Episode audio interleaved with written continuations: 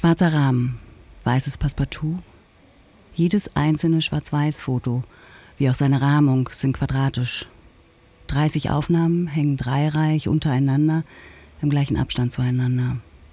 Eine perfekte in sich geschlossene Konstruktion, umrahmt, gehalten durch Form und Berechnung. Ein größer und kleiner als wird förmlich zum ist gleich. Alles drumherum verliert an Bedeutung.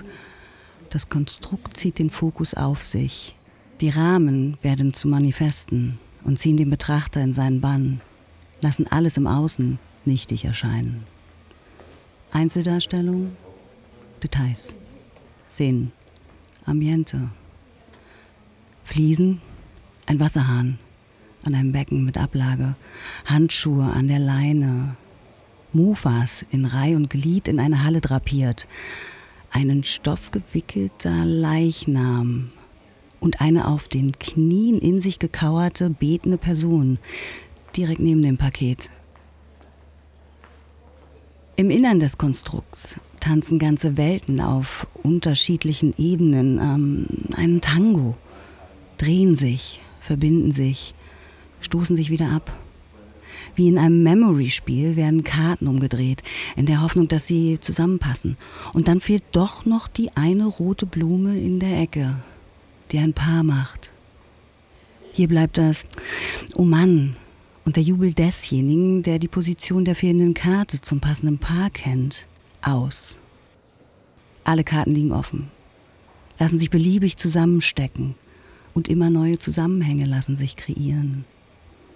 Das Motiv, doppelt, nein, dreifach gerahmt und in schwarz-weiß, scheint eingesperrt zu sein, geht in der Konstruktion unter, vermischt zu einer Fotowand, einem dekorativen Accessoire. Nur wer eintaucht, erkennt doch etwas im Detail. Die kleinen quadratischen Aufnahmen erwachen zum Leben im Betrachter, im Liebhaber.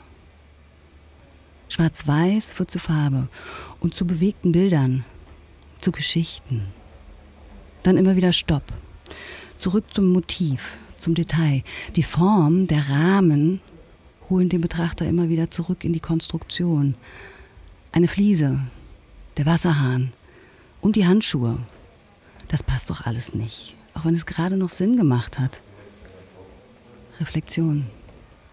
Eine Welt im Detail, aus dem Konstrukt im Konstrukt, der Geschichte in der Geschichte, dem gerahmten Image, wird eine komplexe Situation.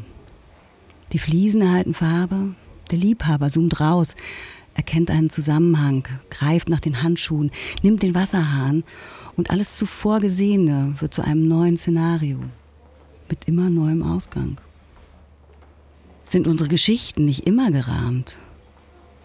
Und braucht es vielleicht diesen Rahmen, um überhaupt zu hinterfragen, zu reflektieren? Bringen uns all die kleinen Rahmen nicht erst zum großen Ganzen und an seinen Grenzen dann wieder zum Detail? Ist unser Streben nach Sicherheit nicht vielleicht genau der Moment, der uns den Rahmen erkennen lässt und damit paradoxerweise Freiheit schafft?